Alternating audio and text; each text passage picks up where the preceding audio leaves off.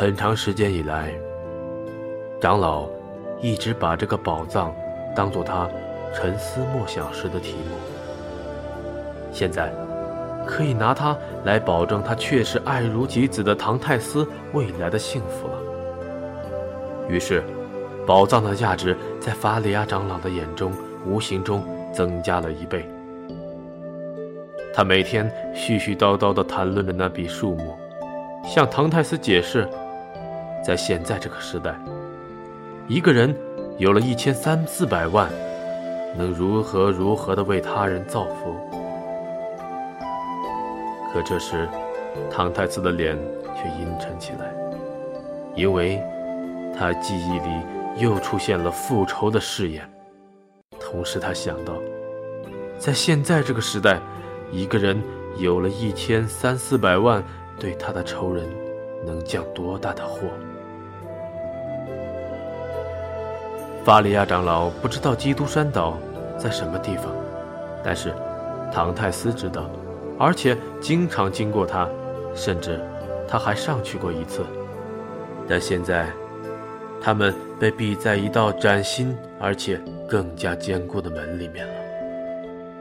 你看，青年带着一种悲哀、听天由命的神气对法里亚长老说道：“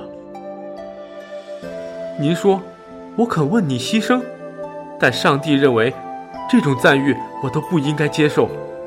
我答应过永远和你在一起，现在即使我想破坏我的诺言，事实也是不允许了。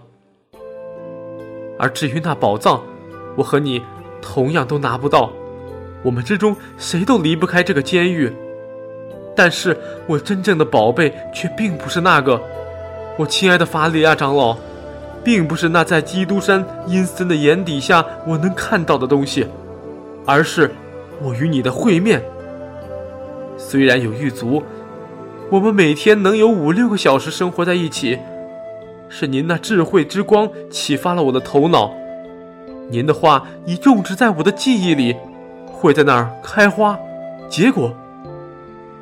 您教给我的各种科学，凭着您对它的深刻认识。您把它们缩成许多明白易懂的原则，使我很容易就领会了它们。这，这些才是我的宝贝，我亲爱的朋友。就凭这一切，您已经使我足够富有与足够幸福了。现在，且听我临终时说几句话。法利亚长老使尽浑身的力气，对着唐泰斯说道。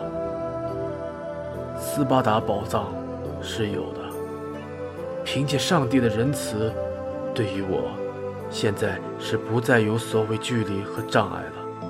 我看到了那洞窟的深处，我的眼睛穿透了最深的底层，那里有许多的财宝，要花我的眼睛了。假如你真的能够逃走，要记得那可怜的长老，全世界都说他疯。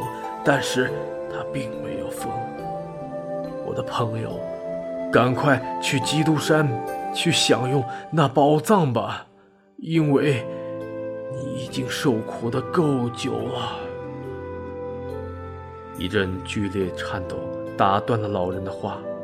唐泰斯捧起他的头，看到长老的眼睛里已充满了血，似乎一阵一丈的血浪已从胸膛。